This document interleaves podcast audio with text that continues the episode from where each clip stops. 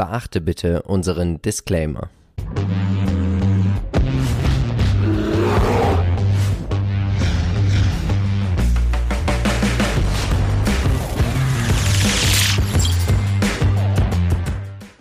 Hallo und herzlich willkommen zu einer neuen Folge des Aktienchecks. Wir sind Philipp und Marcel von Modern Value Investing. Und auch heute werden wir natürlich wie immer versuchen, dich mit aktiven Investmentideen dabei zu unterstützen, mehr Rendite zu erwirtschaften. Wenn auch du keine Investmentidee mehr verpassen möchtest, dann abonniere gerne unseren Kanal und aktiviere die Glocke. Und Marcel, ich kann es wie jede Woche nur sagen, unsere Community hat hervorragend abgestimmt bei Facebook also, über welche fünf Unternehmen dürfen wir denn jetzt hier ein bisschen philosophieren? Ja, gleich zum Anfang geht es um Nvidia, dann kommt die Linde Group, Visa, The Trade Desk und zum Schluss schauen wir nochmal nach China zu Alibaba. Und vorab der Disclaimer, in welche Unternehmen bist du investiert? Nvidia, Visa, The Trade Desk und Alibaba. Ich bin dabei bei Nvidia und Visa, also der Disclaimer hier auch vorab. Natürlich sind das hier alles nur Ideen. Den findest du aber auch nochmal in den Show Notes. Und ich würde sagen, wir fangen jetzt mit unserem Unternehmen an.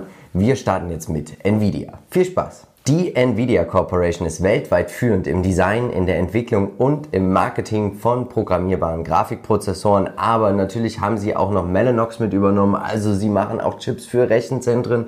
Sie sind eigentlich überall dabei, wo es um Chips, und künstliche Intelligenz geht. Kann man das so sagen? Ja, richtig, genau. Also von Chips über, also Grafikkarten, wie du schon gesagt hast, jetzt dann ja auch bald ähm, Computerchips aus Leistungsfähigkeit ja. natürlich auch nochmal, also abseits der Grafik und eben natürlich auch im autonomen Fahren, KI, Deep Learning, also hier sind viele Bereiche mit dabei. Stark positioniert, muss man wirklich sagen. Der Aktionär hat am 23.06. geschrieben, die Richtung stimmt, also dass auch ohne die Armübernahme, wo der CEO ja immer noch sehr, sehr positiv ist, muss er natürlich auch sein, dass die Armübernahme klappt. Ich persönlich glaube es auch. Ja, ich hoffe es. Ich hoffe es, dass es nicht an Großbritannien scheitert. Wäre natürlich super an dieser Stelle, dass man einfach hier nochmal erweitert und dann ist man wirklich unschlagbar. Wenn man dann noch den Chip-Designer mit dazu hat, den wirklich die meisten ja auch nutzen, das muss man auch tatsächlich sagen, weil die Technologie von ihnen hervorragend ist. Ich würde sogar die ARM-Aktie an sich so kaufen. Wer ARM spielen möchte und auf jeden Fall im Depot jetzt schon haben möchte, der kann natürlich Softbank kaufen, weil denen gehört dieses schöne Unternehmen noch. Die Umsatzverteilung. Wir sehen, die Grafikkarten stehen für 59% aller Umsätze. Computer und Netzwerke, also da sind zum Beispiel auch die Rechenzentren mit dabei, 41%. Schöne Aufteilung 50-50. Was sagst du uns denn zur Umsatzaufteilung? Ja, auch das ist natürlich eine sehr schöne Aufteilung, weil wir hier keinen Klumpen vorfinden. Natürlich Taiwan Semikontaktor, äh, also auch Taiwan ist natürlich mit Taiwan Semikontaktor und äh, Foxconn natürlich auch immer wieder eine Adresse. 27 Prozent ja. dort, China 23 Prozent, United States 19,3 Prozent, Other Asia Pacific sind wir auch schon bei 18,5 Prozent und Europa 6,7. Also ja, eine tolle Verteilung über den ganzen Planeten verteilt. Genau. Und natürlich auch mit ordentlichem Wachstum. Wichtig ist natürlich die ganzen Produzenten von Chips, die oder die auch die Produkte von Nvidia nutzen, sitzen halt in Taiwan, in China und in den USA. Deswegen haben wir hier den Fokus. Aber es ist natürlich auch immer schön, mal ein bisschen Fremdwährung mit in sein Depot zu holen und nicht alles immer nur in den US-Dollar anzulegen. Das muss man auch tatsächlich sagen. Der Trader Fox Wachstumsscore, wir haben ja ein Wachstumsunternehmen, weil die Durchschnittsperformance liegt bei 47,4% in den letzten 10 Jahren. Und hättest du, Marcel, 1999 2000 Euro investiert, dann wärst du vermutlich heute hier schon gar nicht mehr mit dabei, sondern wärst splitbereinigt, würdest du schon auf den Bahamas liegen und gerade an deiner Pina Colada nuckeln. Also, was sagst du? Toll, oder? Ja, ich hätte mich auf jeden Fall zugeschaltet, wenn das der Fall gewesen wäre. Aber es ist Als großer Aktionär. Genau. Nein, also es ist natürlich schön. Ich bin ja äh, auch schon eine Weile jetzt investiert, ähm, habe mit Nvidia auch die meisten Gewinne bisher realisieren mhm. können. Das heißt, ich habe immer mal verkauft und dann den Rücksetzer quasi genutzt, um einzusteigen. Das hat hier immer ganz gut geklappt. Aber langfristig zu halten ist natürlich das absolute Nonplusultra bei dieser Aktie. Hält Würdest sich auch weiter gut. Heute nochmal machen? Oder ist jetzt Buy and Hold till I'm old? Äh, tatsächlich jetzt äh, Buy and Hold, es sei denn, nee, Buy and Hold. Ja. Die Angst, um nicht wieder reinzukommen, ist mir, wäre mir viel zu groß bei diesem Unternehmen, weil auch ich sag mal, das Wachstum und die Story stimmt. Das auf jeden Fall. Was sagst du uns heute zum Chart? Ja, der ging doch ganz schön ab. Ne? Also Wahnsinn. Also diese Seitwärtsphase, die doch sehr stabil verlief, die doch der ein oder andere mal gesagt hat, ah, warum dauert das hier so lange, warum passiert hier nichts? Naja, nach den großen Anstiegen, nach der Corona-Krise brauchte man jetzt auch mal eine Konsolidierungsphase. Die ist glücklicherweise seitwärts verlaufen und nicht mit einem Abverkauf. Mhm. Und jetzt kam eben der Ausbruch und dieser war auch nachhaltig und die Aktie ging steil. Einfach weiter, weiter bergauf. Und ähm, sicher wird es jetzt bald mal noch einen Rücksetzer geben, damit muss man jetzt erstmal rechnen. Aber, Aber vielleicht kommt das so gleichzeitig mit dem Aktiensplit Genau, und der muss auch nicht allzu groß ausfallen. Also es kann auch durchaus sein, dass er nochmal auf die 700, 650 runterfällt, also Dollar. Aber das wäre ja auch nicht schlimm langfristig. Vielleicht die Chance für jeden, der noch nicht drin ist, auch mal hier wieder einen Einstieg zu finden. Würdest du jetzt warten bis zum Aktiensplit oder würdest du es vorher machen? Also meine Theorie ist ja, Aktiensplit kommt, Aktie wird auf dem Papier billiger und dann sagt ihr, ach, Sale. Ich ja. freue mich schon auf die ersten Facebook-Nachrichten, also Posts. Was ist da Leute, passiert? was ist heute passiert? Minus, oh Gott. Minus so und so viel Prozent dicht Nein. machen. Ja. Schauen wir uns den Modern Value Investing Score an. 9 von 10 Punkten. Der charttechnische Einstieg ist aktuell nicht gegeben. Genau, also die Rallye ist schon vorhanden. Also es ging jetzt schon stark nach oben. Wie gesagt, wer jetzt einfach reingeht, muss damit aber stark rechnen, dass doch mal noch ein paar 10, 15 Prozent abverkauft werden. Ganz üblich, dann, äh, das ist charttechnisch sehr häufig zu sehen. Muss natürlich nicht, wer dabei ist, ist zumindest erstmal dabei. Mhm. Aber Charttechnik gibt es, glaube ich, attraktiveres. Entweder hätte man eher gekauft oder wartet jetzt eben auf den Rücksetzer, der wohl kommen wird. Ist natürlich aber auch immer eine super Gelegenheit, unseren Kanal zu abonnieren oder uns auf Instagram zu folgen, weil du wirst natürlich allen mitteilen, Mensch, hier Nvidia ist jetzt wieder charttechnisch einkauft. Spätestens im Chartcheck. Ja. Wer Nvidia vor fünf Jahren gekauft hat, hat schon eine Rendite gemacht von 1462 Prozent. Und der liebe Peter, unser Star-Analyst, der hat auch dank Nvidia seinen ersten Ten-Bagger. Ja, Glückwunsch an dieser Stelle. Richtig. An dieser Stelle möchten wir noch mal die Peer Group erwähnen. Wir haben Broadcom mit dabei, 191 Prozent. Unternehmen hochinteressant, sehr, sehr viel Cash. Sie wollten ja mal Qualcomm übernehmen, hat dann leider nicht geklappt. Jetzt kaufen sie einfach massivst Aktien zurück bis zum Umfall. Zahlen auch eine richtig stattliche Dividende. Ja. Und haben ja sogar damals wegen Donald Trump ihren Geschäftssitz in die USA verlegt. Also unglaublich. Xilinx, 170 Prozent, auch ein tolles Unternehmen, wird aber gekauft vom nächsten Unternehmen von AMD. 100, nee, 1521 Prozent stehen hier auf der Uhr. Auch dazu gibt es eine Analyse auf unserer Webseite oder natürlich in den Show Notes. Wer sagt, ich möchte das ganze Thema Halbleiter mit einem ETF spielen, kann ich voll und ganz verstehen. Könnte ich mir sogar vorstellen, tatsächlich selber privat über Bande vielleicht zu spielen. Also, dass man sagt, ich nehme mir ein Unternehmen, an das ich glaube und kaufe mir dazu noch den One Egg Vector Semiconductor. Hier ist Nvidia mit 10,81% mit dabei. Sprich, jeden Euro, den du da rein investierst oder alle 10 Euro, gehen 1,81 Euro schon in Nvidia-Aktien. Durchschnittsperformance in den letzten 5 Jahren 21%. Sollte man sich nochmal genauer angucken. Wenn die Branchenleader wie Nvidia und AMD so stark laufen, was ist hier passiert? Vielleicht Intel? Könnte ich mir vorstellen. Der MSCI All Country World wurde nicht geschlagen mit 88,6%, aber den One Egg Vector Semiconductor gibt es halt auch nur noch keine fünf Jahre, muss man auch fairerweise an dieser Stelle sagen. Marcel, mhm. welches könntest du dir vorstellen, das alles über Bande zu spielen mit einem ETF? Ich weiß, du bist ja jetzt nicht so der Branchen-ETF-Picker, ja. aber sagst du, es macht Sinn tatsächlich, sich vielleicht in einem ETF-Depot nochmal diesen ja, diesen ETF mit reinzunehmen. Ja, wer das Gefühl hat, alles haben zu müssen aus dieser Branche, die ist vor allen Dingen auch die gut laufen, also AMD, Nvidia, wie sie alle ja. heißen, ne, das ist klar, dann hat man natürlich hierbei den Vorteil, dass man die alle auch gedanklich und äh, einfach auch aus dem inneren Vergnügen heraus auch wirklich ja. behält und auch ähm, investiert darin. Und ähm, ich glaube, es macht schon Sinn. Für mich selber nicht. Ich überlege noch AMD zu kaufen tatsächlich. Wäre ähm, eine tolle Ergänzung. Weil ich glaube, die beiden Nvidia und AMD haben hier einen großen Vorsprung auch technologischerseits. Als Lebenszyklus, was denkst du? Ja, sind wir beim Wachstumsunternehmen noch. Ne? Also klar, äh, hier und da kommen schon die ersten so äh, Reifeprozesse nochmal rein, aber es gibt halt immer wieder so eine Wellenbewegung. Klar, der Bitcoin ist hier auch nochmal ein großes Thema. Ja? Also Nvidia mhm. hat schon stark profitiert, wird auch weiterhin profitieren. Sie wollen eigene Grafikchips nur für Bitcoin ähm, auch anbieten und das kommt jetzt auch demnächst. Also es sind hier immer wieder mal neue Wellen, die zu erwarten sind und deswegen hat man hier noch viel vor sich um den Markt weiter zu erobern. Genau, wenn man das Unternehmen bewerten möchte, fundamental, sollte man auf das KUV achten, das Gewinnwachstum, die Margenentwicklung, die Rule of 40, das PEC. Das Risiko ist natürlich etwas höher, aber bei dieser Market Cap, die Nvidia schon hat, von fast einer halben Billion, ja. da muss man tatsächlich sagen, schätze ich das Risiko nicht mehr als besonders hoch ein. Trotzdem haben wir natürlich hier noch einen Fast Grower, was natürlich gut ist. Und deswegen kommen wir auch zu unserer Meinung. Ja, Buy and Hold ähm, ja, verfahre ich auch so, weil es ist wirklich ein tolles ja. Unternehmen. Und ähm, hätte ich damals 2016 auf Simon Betchinger gehört, der hat das damals gesagt, da war die Aktie bei 26 Dollar, hat gesagt, ja, ich gehe jetzt hier rein und ähm, die haben das und das und der Chef hat das und das geplant. Hm. Und ähm, ich damals gedacht, na, ob das gut geht und dann auf 120 hoch, voll verpasst und ja, ja, wie es halt immer so ist. Ne? Ähm, ja, für Bewertungskennzahlen sind auch, ich sag mal, natürlich immer recht hoch. Das ist ja üblich, gerade KGV, aber auch für 2024 geht es sogar. Ich hätte ein bisschen höher erwartet, aber ist ja super. Aber ganz ehrlich, Nvidia ist jetzt für mich keine Aktie, die ich jetzt vielleicht in die ersten 10, 15 Depotpositionen kaufen würde. Am Anfang, ich würde immer mir ein solides Fundament bauen, ob das ist mit dem ETF-Depot.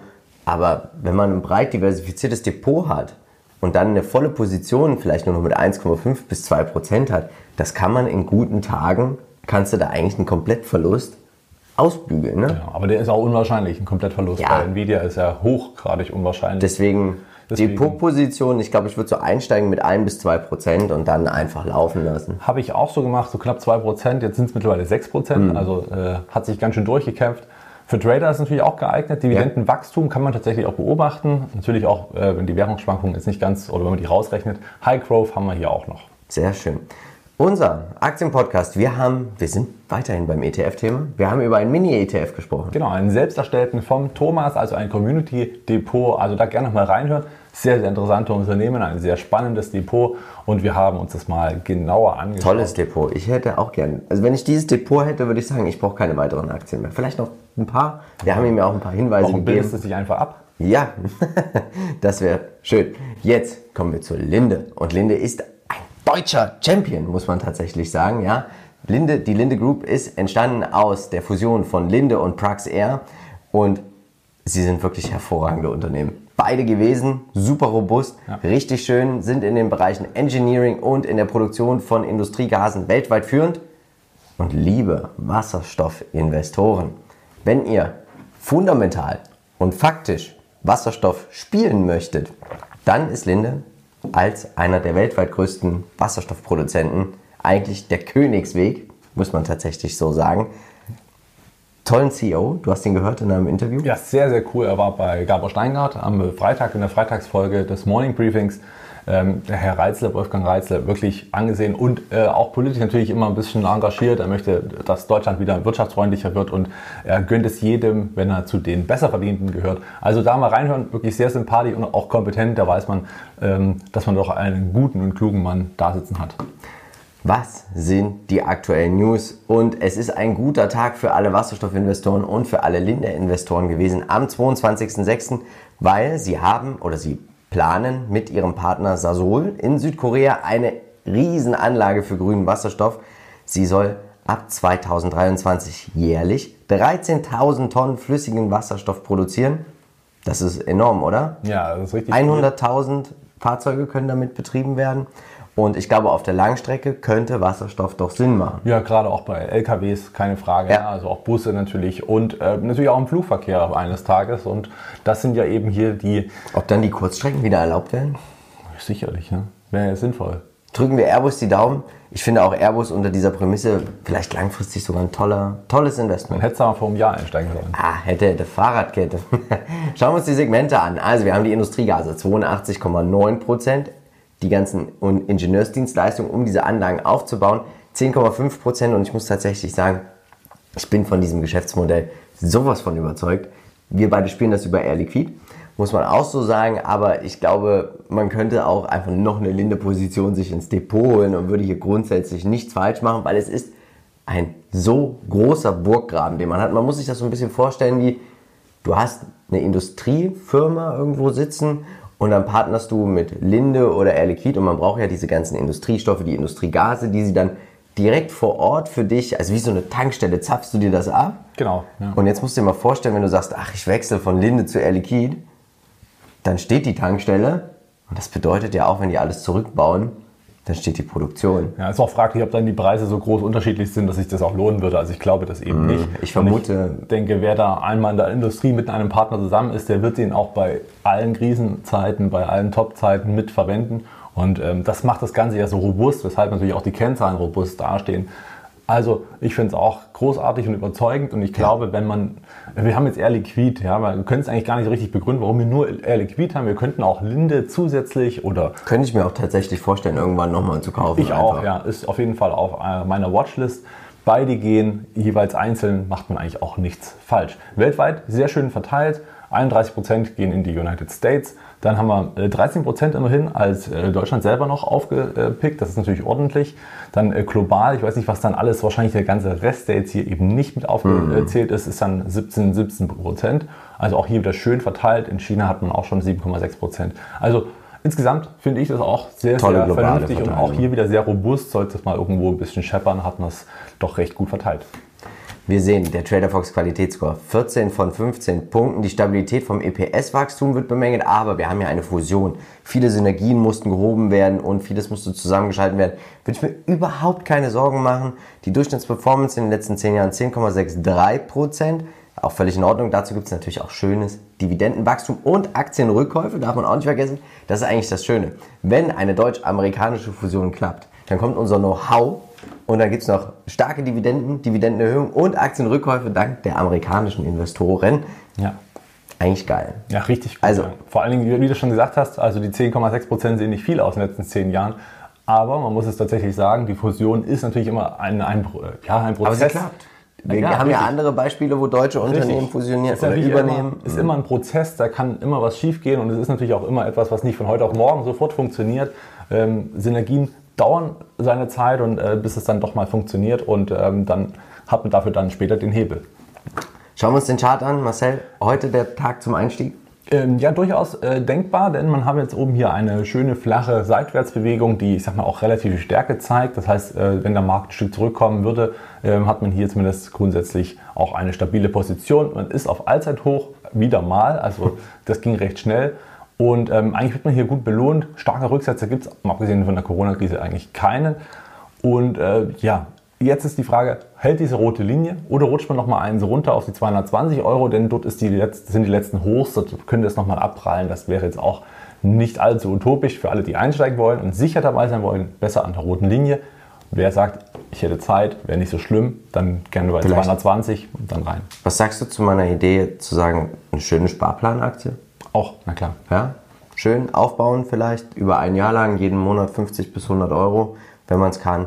Warum denn nicht? Der Modern Value Investing Score 8 von 10 Punkten, die Ausschüttungsquote schon über 50 Prozent. Ja, die war kurz, äh, war, jetzt mal ein bisschen über 50 Prozent. Da musste man dann ein bisschen, äh, ja, musste man scharf hingucken. Aber ist natürlich knapp. Das heißt, also jetzt sind nicht wahnsinnig viel drüber. Aber wir sind streng. Aber ja, ist halt eine Statistik. Ja, nein, Ja. kann man halt nicht großartig äh, schieben. Äh, Charttechnik Einstieg, wie gesagt, könnte man auch auf die 220 warten. Als P-Group haben wir dabei Air Liquid, Air Water und Air Products. Und liebe Leute, das war es eigentlich auch schon. Und das ist genau das, wo die Stärke dieses Geschäftsmodells liegt. Das ist so ein bisschen so wie Visa, Mastercard. Da hast halt zwei Anbieter, die sich den Markt teilen. Und hier hast du vier. Air Water, spannendes Unternehmen aus Japan. Und ich finde, vielleicht ist hier noch so ein bisschen Potenzial, das ganze Thema aufzuholen, weil sie expandieren auch sehr stark, sind auch stark im Wasserbereich tätig. Ähm, könnte man vielleicht auch als Bande spielen, aber ganz ehrlich, es würde sich auch lohnen, all diese vier Unternehmen sich einfach langfristig ins Depot zu holen. In ein großes, diversifiziertes Depot würde man, glaube ich, jetzt nichts falsch machen, wenn man einen von uns fragen würde, hey, Linde, Air Liquid oder Air Products, wir natürlich als Air Liquid Aktionäre müssten sagen Air Liquid, aber dann, ob Linde oder Air Products, Ist wie. Mastercard und Visa. ja, das ist, ja, man muss sich entscheiden. Irgendwann kommt der Tag im Leben, da musst du dich entscheiden. Wer das ganze Thema über einen ETF spielen möchte, der iShares Stocks Europe 600 Chemicals, hier ist Linde mit fast 30% mit dabei. BASF ist auch mit dabei, aber tatsächlich, bevor ich mir einen ETF, der mich jedes Jahr Gebühren kostet, Ja, und der auch nicht so gute Performer drin hat. Ja, Dann würde ich doch gerade bei dieser robusten Branche definitiv auf Ja. ein oder zwei setzen und dann die Gewinner besten. Ja, weil, oder sogar vielleicht auch vier, fünf Ja. über die Chemiebranche, wenn man sagt, ich möchte das komplett abdecken, weil warum soll ich mir denn schon einen ETF und dafür jeden, jedes Jahr bezahlen oder monatlich jeden Monat irgendwo zackt, die, zackt der Vermögensverwalter mir was ab, damit ich von 10 Euro drei- äh, 2,94 Euro da schon in Linde investiere, dann kann ich das auch ganz entspannt über einen Sparplan machen mit Linde und auf zum Beispiel Air Liquid. Genau. Oder? Zum Beispiel. Ja, wir haben ein reifes Unternehmen, da gibt es Ja. auch nichts äh, großartig dran zu rütteln. Es läuft, äh, man wächst trotzdem noch nachhaltig. Ähm, Man hat natürlich die Fantasie, Wasserstoff, ganz großes Thema, weil man einfach alle möglichen damit versorgen kann in diesem äh, Aber die Bereich. fundamentale Fantasie, ne? Man hat nicht nur die Fantasie der Fantasie, man hat Also nicht nur einen bei- Traum, man ist genau. schon aufgewacht Ja, aus diesem genau. Traum. Das ist halt nicht wie bei Black Power oder anderen, äh, ich sag mal, stark wachsenden Unternehmen, die halt offensichtlich nicht so stark wachsen, wie es geplant Bist oder du gehofft verrückt, ist. das jetzt hier laut zu sagen? Das muss man ja erst so sagen. Also erst muss man liefern und danach kann man sagen, dass man nachhaltig wächst. Bei Linde liefert man schon und das ist im Prinzip äh, das, was das Ganze zumindest fundamental stabiler aufstellt. Natürlich ist andere, alles andere eine gute Spekulation, kann man alles machen, aber bei Linde ist es halt keine richtige Spekulation mehr, sondern hier wird schon untermauert in Ergebnisse. Das ist natürlich Mehrwert für Aktionäre und Aktionärinnen. Wir haben hier einen Average Grower tatsächlich, also wir wachsen nicht mehr mit 20, 30, 40 Prozent pro Jahr. Man soll das dann immer nach dem KGV beurteilen. Aber ich tue mich hier schwer bei einer KGV-Bewertung. Warum? Weil wir hier die Fusion haben. Also man müsste sich die Arbeit machen, sämtliche Gewinne zu bereinigen, um alle Verkäufe das zusammenmodeln, um dann zu gucken, wie ist denn eigentlich das historische KGV, um hier eine Bewertung vorzunehmen. Boah, ganz ehrlich. Also, da würde ich tatsächlich sagen, einfach buy and hold in einem großen Depot. Aber ich könnte mir auch vorstellen und ich würde auch jedem empfehlen, wenn er mich fragen würde, was sind die zehn robustesten Branchenunternehmen, die du kennst?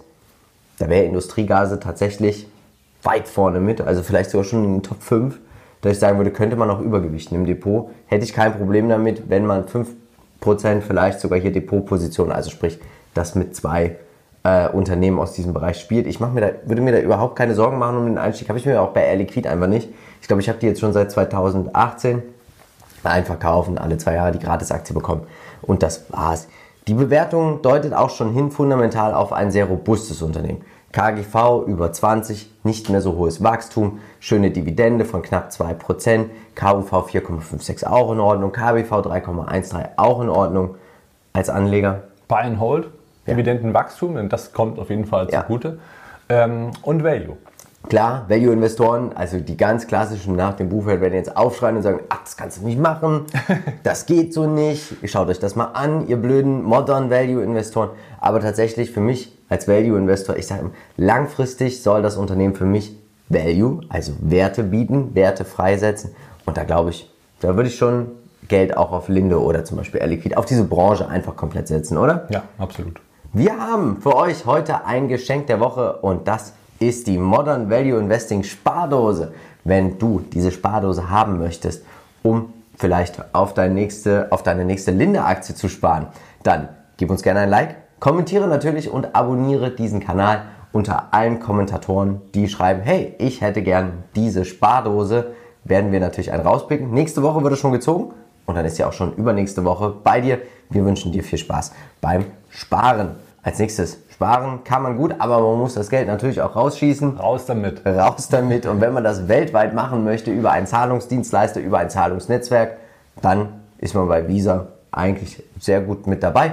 Disclaimer wie immer, wir sind hier investiert und Sie sind nicht nur ein Vermarkter von Zahlungskarten. Das kommt Ihnen ein bisschen zu kurz, was hier Market Screener schreibt. Sie haben ein Netzwerk und das ein global gespanntes Netzwerk und jeder, der eine Kreditkarte ausgibt, kann das über das Visa oder zum Beispiel über das Mastercard-Netzwerk machen.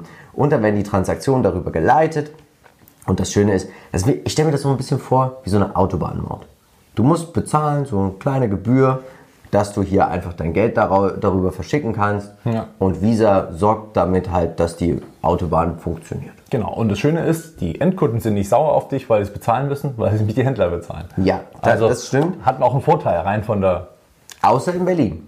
In Berlin im Taxi, ich weiß nicht, ob es heutzutage noch so ist, müssen die Gebühren übernommen werden. Muss ich aber tatsächlich auch sagen, finde ich auch okay.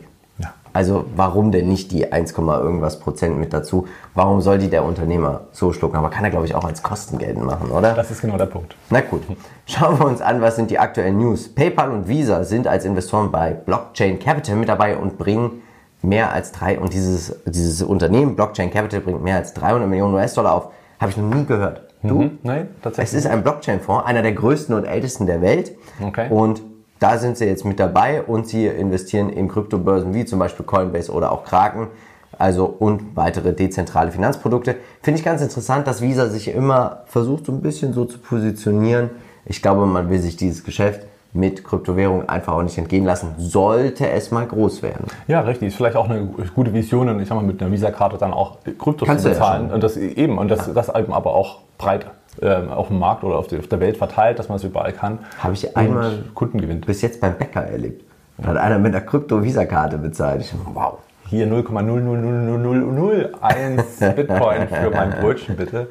50% der Umsätze werden erzielt mit, dem, mit der Datentransferierung. Der Service, der dahinter steht, 44,9% und internationale Transaktionen 28,8%. Fassen wir einfach mal kurz zusammen. Sie verdienen an jeder Zahlung einfach irgendwie Geld und manchmal sogar auch doppelt. Ja, das stimmt, das stimmt. Und das auch weltweit. International 53,7% und United States 46,3%. Hier muss man sagen, ist ja immer noch recht United States-lastig, dafür, dass man Ja. weltweit aktiv ist. Also ganz die Fantasie, obwohl man irgendwie denkt, dass jeder schon so eine Karte hat und dass jeder nutzt. Ich glaube, hier ist noch viel Wachstum drin und viel, viel Musik. Also nicht nur, weil das Volumen der Zahlungen größer wird, sondern auch, weil natürlich die Adressaten, diejenigen, die so eine Karte haben, beziehungsweise auch digital natürlich eine Karte haben oder mit der Uhr, wie auch immer, ähm, hier durchaus noch Kunden werden können. Oder nach der Impfung mit dem Finger, geht auch. Ach stimmt, ja, richtig. Und also man muss ja tatsächlich auch sagen, ich glaube, die Pandemie, also ich glaube, Visa ist langfristig ein Covid-Gewinner. Absolut, ja. Viele sind umgestiegen von Bar, äh, sagen immer nur Bares ist Wahres. Dann haben sie jetzt einfach eine Karte, also wirklich gut gemacht. Zwei Hebel dazu. Einmal Online-Shopping ist stark gewachsen. Da ist natürlich so eine Kreditkarte ganz häufig mitgenommen. Und äh, B natürlich, weil auch jetzt letzten Endes der äh, kleinste Bäcker ein Kartenzahlungsgerät Mega, hat. und ich kaufe mehr. Und, ja, ich auch. Ja. Und das ist ja ganz normal. Ähm, Habe ich ja schon vor der Pandemie mal zu meinem Bäcker gesagt, warum hatten wir keine Kartenmöglichkeit hier? Ähm, ja, am Ende des Tages äh, wird Visa dabei gewinnen. Natürlich auch die jeweiligen äh, Einzelhändler, die dadurch mehr Geld kriegen. Ich gehe öfter zum Bäcker. Wirklich. Also kein Witz. Der Qualitätsscore 15 von 15 Punkten. Dem Ganzen gibt es nichts hinzuzufügen. 30% im Schnitt pro Jahr hat Visa schon gemacht. Hätte man 2008 1000 Dollar oder Euro investiert, wären daraus 16.615 Euro geworden. Ja, einzig kleines Manko, das muss man ja sagen, war ja äh, aufgrund der Krise, ist natürlich gerade auch die Reisebranche, der Tourismus insgesamt natürlich äh, zurückgegangen ist, hat man hier natürlich auch ein bisschen weniger Volumen. Das heißt, der Umsatz ist ein Stück zurückgegangen, natürlich auch den, dementsprechend der Gewinn und die Marge. Aber das ist halt ein kurzfristiger Effekt. Langfristig werden die Balken wieder nach oben ziehen und auch die Marge wieder. Und ich glaube, dann hat man auch im Umsatzwachstum bei fünf Jahren äh, geklettet, zumindest Ich kann dich aber- diese 10 Prozent, dass man die einpendelt etwa. ne? Ich kann dich aber trösten, die Nettogewinnmarge von Visa lag letztes Jahr trotzdem noch bei über Trotzdem noch. 50 Prozent. Ja, das stimmt. Ja. Nettogewinn. Das muss man sich mal vorstellen. Nettogewinn. Was sagst du uns zum Chart? Ja, schöner Anstieg, der jetzt hier ähm, vollzogen wurde. Seit dem Corona-Tief hat man hier doch eine schöne Rendite mitnehmen können.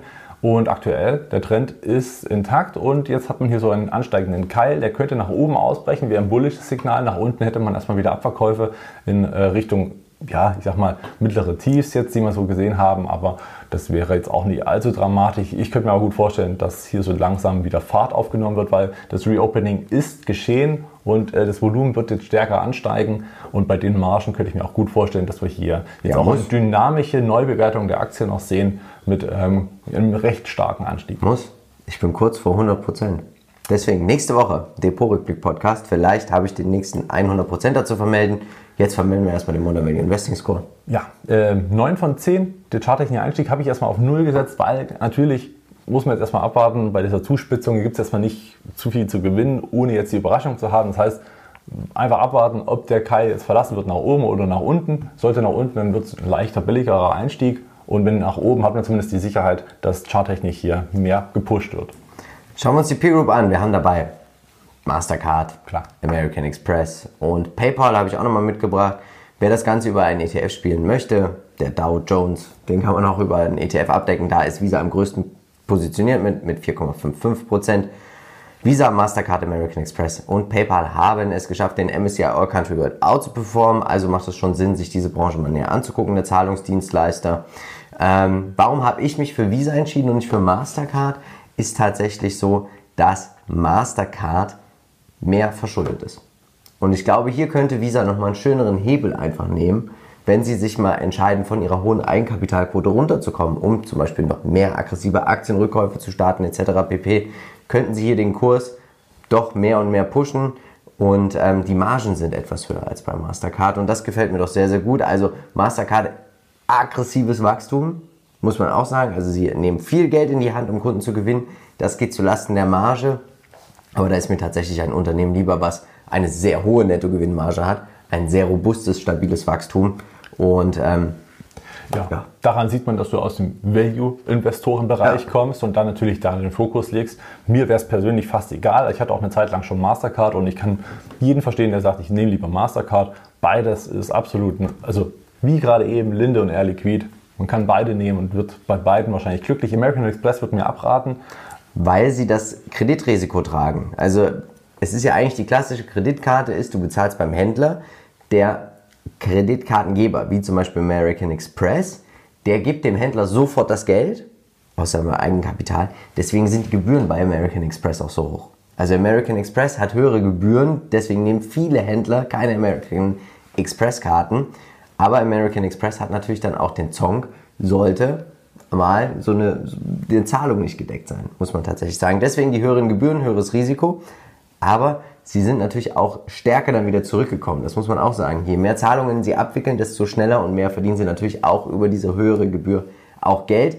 Aber warum soll ich mir Risiko immer ins Depot holen, wenn ich sogar es schaffe mit Visa, was weniger Zahlungsrisiko hat, mehr Performance zu erzielen? Ich bin überrascht, dass Mastercard doch hier fast 100% mehr hingelegt hat ja. als Visa. Und ich bin auch ein weiteres Unternehmen, was ich besitze, ist ja Disney. Ich war im Disneyland zweimal und da sind sie Partner mit Mastercard und nicht mit Visa. Da dachte ich auch, mm, mm. ist das vielleicht jetzt der Moment, wo ich umschichten muss? Lebenszyklus, reifes Unternehmen. Ja, genau. Natürlich wächst man auch nach wie vor, ja. aber so nach und nach guckt man auch, ich sag mal, in diese Wachstumsperformance, die eher in diese äh, Reifeprozess, wo man auch KGV so langsam mit in äh, Betracht ziehen muss, ne? Skaleneffekte, ja. Burggraben und äh, Gewinnwachstum in die Bewertung mit hineinziehen muss. Und ähm, ja, Visa kann man eigentlich nichts hinzuzufügen. Ne? Ah, passt schon. Buy and Hold sind wir uns, glaube ich, einig, ja. machen wir ja auch persönlich. Und ähm, ja, rein von den Bewertungskennzahlen gibt es auch Schlimmeres. Ne? Die Robustheit hat man natürlich dann aufgrund dieses, äh, der hohen Bewertung des KUVs. Liegt natürlich auch daran, dass wir hier ein sehr robustes Geschäftsfeld haben mit sehr viel Zukunftsmusik. Das zahlt man natürlich mit für Buy-and-Hold-Investoren, für Dividendenwachstum und Value sehr geeignet. Also ich glaube, für Dividendenwachstumsinvestoren ist das hier ein sehr, sehr spannender Wert. Niedrige Ausschüttungsquote, kaum verschuldet. Hier ist enorm viel Luft nach oben. Und ähm, ich könnte mir vorstellen, das ist auch prima geeignet als Sparplanaktie. Depotgröße, was sagst du? Ähm, ja. Als zum Einstieg, was würdest du machen und dann laufen lassen? Würdest du mal also Gewinne selbst, mitnehmen? Selbst wenn es mal 3% sind, äh, wird hm. es hier kein Fehler sein. Ja. Oder mehr sogar. Also ich denke, man darf jetzt nicht von Visa erwarten, dass die sich jetzt alle zwei, drei Jahre noch verdoppeln. Aber ich denke, eine, also ich habe hier schon eine Renditeerwartung von mehr als 10%. Ja, deutlich, deutlich, deutlich drüber. Du bist investiert? Ja. Bitte. Der Trade Desk, hm. ja. Also Trade Desk bekannt, natürlich aus dem technologischen Sektor. Ähm, die letztendlich Werbekampagnen machen, äh, offline auch äh, digital, Display, Video, Social Media und natürlich auch ähm, an allen Geräten ermöglichen. Und das quasi für die Kunden, so dass man die Werbung sehr, sehr sinnig platziert hat für die Adressaten des Produkts des jeweiligen Kunden. Ich habe gelesen, Sie sind sogar dabei, oder wenn Sie es nicht schon entwickelt haben, korrigiert mich, falls ich falsch bin, dass Sie im Fernsehgeschäft personalisierte Werbung ausliefern können in Echtzeit. Ja. Und das würde ja bedeuten, der TKP, also der 1000 Kontaktpreis, würde ja enorm in die Höhe skalieren, wenn du nicht einfach für die breite Masse genau. auf einmal für uns beide Cremes, für Frauen. Ja. Wenn du aber jetzt auf einmal nur noch Aktien, nur noch Broker bewerben würdest, wäre das natürlich deutlich besser. Ist natürlich Coole Sache. Sehr, sehr besser, weil man es einfach, äh, ich sag mal, auch als, als also wenn ich Werbender bin, möchte ja. ich natürlich so viele sinnvolle Kontakte und äh, wie möglich zu, äh, bekommen, erreichen und eben nicht so ganz pauschal mit einem Fernsehwerbespot die ganze Welt äh, bespaßen, wo vielleicht nur 10% der Zuschauer überhaupt zu meinem ähm, tendenziellen Kundenkreis gehören. Und äh, ich sag mal, auch die neuen TVs, haben ja schon diese Eigenschaft, dass man, wenn man irgendwo, wenn man das möchte, ne, das ist ja auch ausstellbar, dass man schon diese Werbeanzeigen immer mal mit reinbekommt, wenn man umschaltet, dass man hier und da eine Werbung kommt, die ist ja auch schon teilweise zugeschnitten. Also hier sehe ich noch sehr, sehr viel Potenzial, vor allen Dingen auch natürlich über die ganzen Bereiche und sie haben eine Alternative zu den Cookies. Hm. Auch ein ganz wichtiger Punkt. Wie sehr hassen wir diese Cookies? Also viele essen sie gern, aber gerade im Internet nervt es ja dann doch, dass wir die jedes Mal akzeptieren, annehmen und hin und her. Und äh, Desk hat da eine Alternative.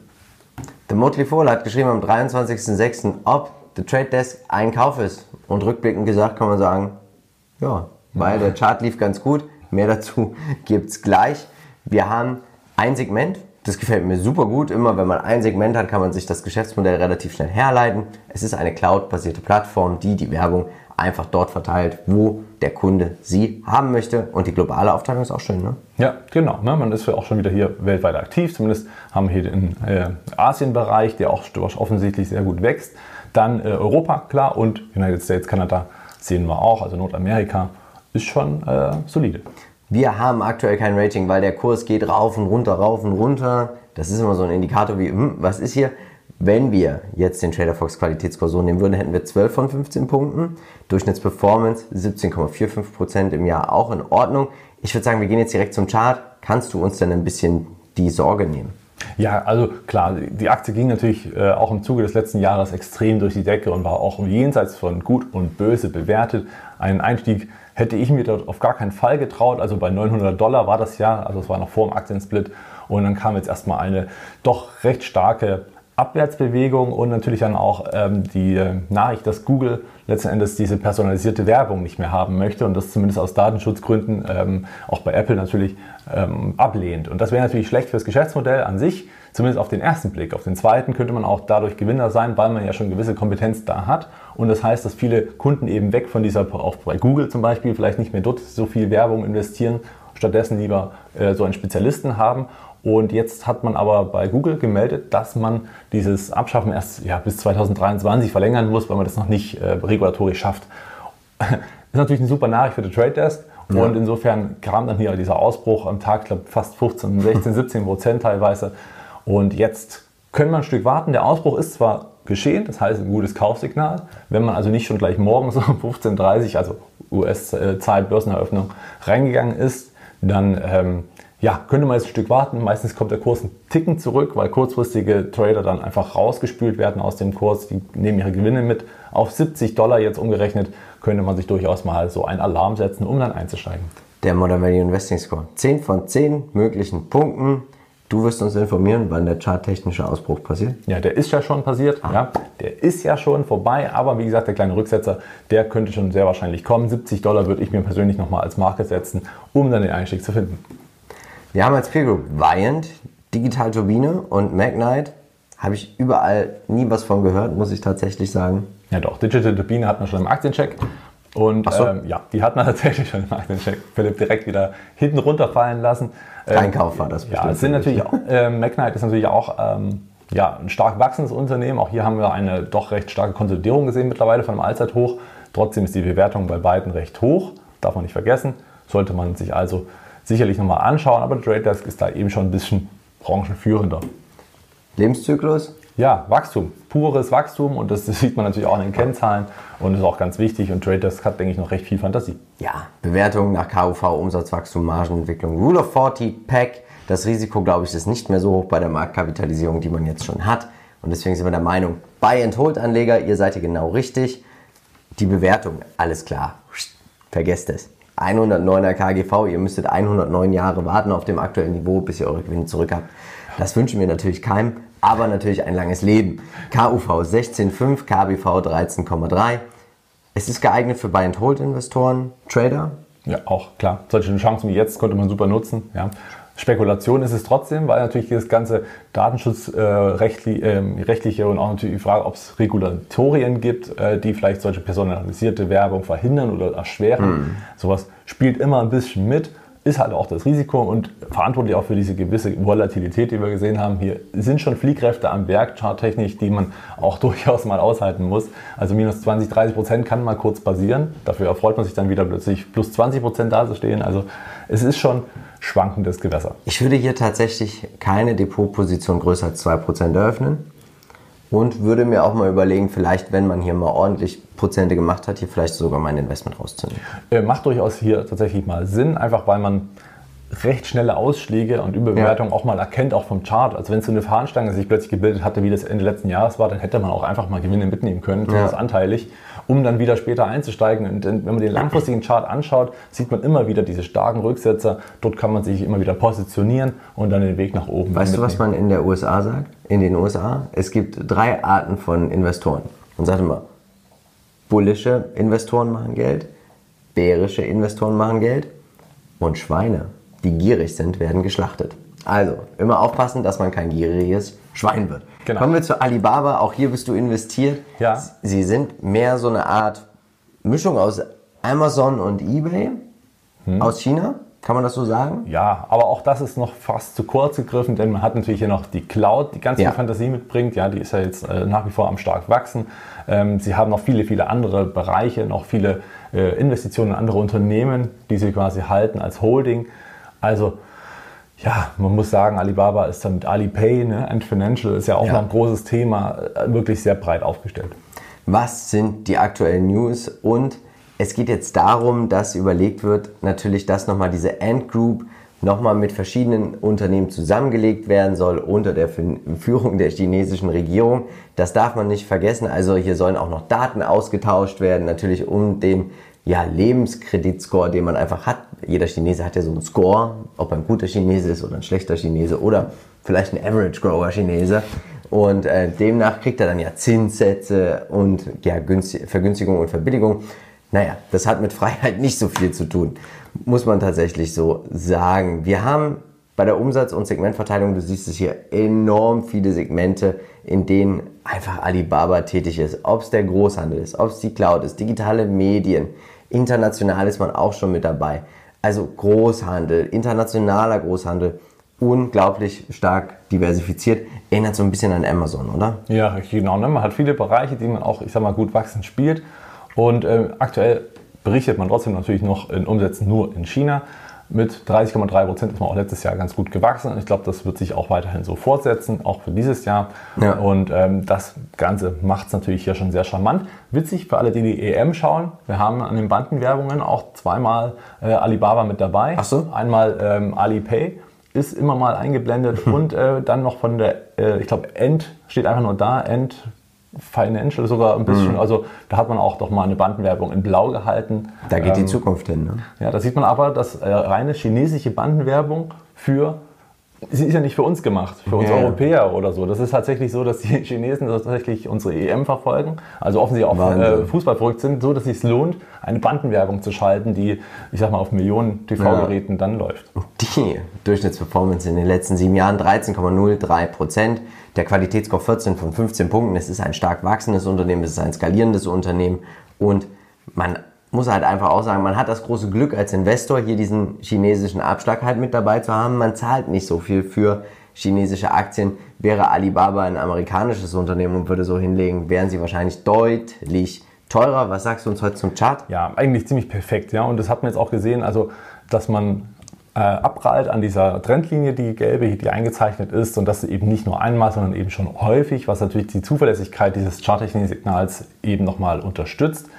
Sehr wahrscheinlich wird jetzt die Trendwende kommen und der Kurs wird wieder in Richtung Allzeithochs laufen. Das heißt, die durchschnittliche Performance der letzten zehn Jahre würde sich deutlich erholen, wenn man eben den Zeitpunkt nicht jetzt gerade nach Ende der Korrektur denkst du, bis wohin kann das läuft, gehen? bis deutlich über das Allzeithoch hinaus. Also natürlich erstmal immer in Etappen. Ne? Und hier ist, denke ich, auch kurzfristig für Trader sehr interessant, weil man, ich sag mal, wenn man jetzt reingeht, die 300 Dollar doch recht sehr wahrscheinlich sind. Der Modern Value Investing Score 10 von 10 Punkten. Wir haben nichts auszusetzen. Als Peer Group haben wir dabei eBay, Amazon, JD.com und man kann das Ganze über den iShares Brick 50 spielen. Hier ist Alibaba auch mit 15% vertreten. Das sind die größten Unternehmen somit aus den Emerging Markets. Also da ist noch ein bisschen Russland mit dabei, ein bisschen Brasilien mit dabei. Also so ein buntes Potpourri. Warum nicht? Vielleicht so ein bisschen ein fokussierterer Emerging Markets ETF. Und die Durchschnitt, also die Performance in den letzten fünf Jahren kann sich sehen lassen. 165 Prozent. Ich war über eBay überrascht. 162 Prozent. Amazon 369 Prozent. Und wäre Alibaba ein amerikanisches Unternehmen, glaube ich, hätten wir auch hier so eine Performance, wenn man nicht dieses chinesische Risiko einfach im Kurs mit hätte. Ja, absolut. Also das ist tatsächlich so. Aber wie gesagt, das ist ja dann einfach auf einem anderen Niveau und letzten Endes Ja. ähm, fühlt sich natürlich dadurch günstiger an. Wachstumsunternehmen äh, Alibaba nach wie vor, denn man legt noch äh, in vielen Branchen den Fokus weiter zu wachsen. Ähm, so, ich sag mal, auf Reife ist ja noch lange nicht zu denken, offensichtlich. Und ähm, die Bewertungskennzahlen sind dementsprechend wichtig. KUV, Umsatzwachstum, Margenentwicklung, Rule of 40 und PEC. Ich würde tatsächlich immer sehr viel auch auf die Rule of 40 achten bei Wachstumsunternehmen. Ja. Unsere Meinung, buy and hold. Die Bewertung ist völlig in Ordnung. Ich kann mir sogar vorstellen, vielleicht steige ich hier selber ein. Na, du bist doch, da, da bist du doch zu, zu Dafür ist mein Depot aber zu groß auch. Jetzt äh, mh, abwarten. Philipp hat abwarten. also eine leichte Zittrigkeit, wenn es um, um, um chinesische Titel geht. Naja, irgendwann muss man es ja mal machen, oder? Als Anlegertyp, Buy and Hold, Trader und natürlich auch High Growth Investoren. Es ist ein stark wachsendes Unternehmen. Depotposition für mich persönlich wäre jetzt vielleicht so 1 bis 1,5 Prozent und dann laufen lassen, dann könnte ich auch noch gut schlafen. Du, 20, 30? Ja, ja mindestens. Nein, also auch 2%. Ich glaube, meine Position ist auch bei 1,8 bis 2% irgendwo dazwischen. Wer darf es nächste Woche sein? Komm gerne in unsere Facebook-Gruppe und stimme ab, weil die Abstimmung startet nämlich genau jetzt. Und jetzt gibt es natürlich wie immer 10.000 Euro. Marcel, ich bin gespannt, wie du dich entschieden hast. Nvidia, ich ein Taui, du 2000, kann ich voll und ganz verstehen. Tolles Unternehmen. Delinde Group, 1000, 2000, auch hier glaube ich gibt es eigentlich, haben wir schon gesagt, wieso, weshalb und warum. Visa 1000, 2000. The Trade Desk, gefällt mir doch ganz gut. Großes Depot, wie gesagt, immer mal Gewinne auch mal mitnehmen. Also an Gewinnmitnahmen ist ja auch noch nie jemand gestorben, muss man auch tatsächlich sagen. Außer es gibt vielleicht manchmal ein paar Tränchen. Ja. Alibaba, auch gebrochen. Ja, hier ganz kleine Position für mich. Du einfach all in und das war's jetzt auch schon. Also MSCI All Country wird gar nichts. Nö, ich finde das eine sehr schöne. Oh, Ich habe 500 zu viel investiert. Herrje. Zwinker Smiley. Ich ziehe die ab beim MSCI All Country World. Ja. Also, auch jetzt haben wir wieder 10.000, habe ich 500 Euro Cashback gemacht. Krass. Ja, 10.000 Euro investiert. Die Rendite von letzter Woche. Die Rendite von letzter Ich finde aber, die fünf Unternehmen in einem Depot ist auch irgendwo schon sehr robust und auch eine sehr schöne Ergänzung, weil man, ich sag mal, weltweit auch in verschiedenen Branchen hier doch recht gut fußfest. Ja, das auf jeden Fall. Also, Ausgewogen. ausgewogen. Schauen wir uns unser Wikifolio an. Auch hier wieder diese Woche 2,22% und deswegen gibt es keinen Kauf und keinen Verkauf. Wir sind ja mit Alibaba und Nvidia, JD.com auch mit dabei. Visa. Jetzt wird es Zeit, Visa ist auch mit dabei, dass wir einfach mal Gewinne laufen lassen. Also schaut euch das gerne mal an. Ihr seht die ISIN, den Link dazu gibt es auch in den Show Notes. Und jetzt möchten wir dir nochmal unseren Aktienpodcast ans Herz legen und den letzten Aktiencheck. Nächste Woche, Chartcheck. ich weiß nicht, ob ich einen Fundamentalcheck schaffe, habe aber 3M gemacht. Also schaut euch das gerne nochmal an. Link dazu stellen wir auch in die Show Notes. Und dann bleibt uns eigentlich nur noch eins zu sagen. Wir von Modern Value Investing sind überzeugt, es gibt immer irgendwo einen Bullenmarkt. Natürlich werden wir versuchen, diesen zu finden, um dann auch in diesen zu investieren. Also, tut uns einen Gefallen, bleibt bitte dabei bei Modern Value Investing. Ciao! Ciao.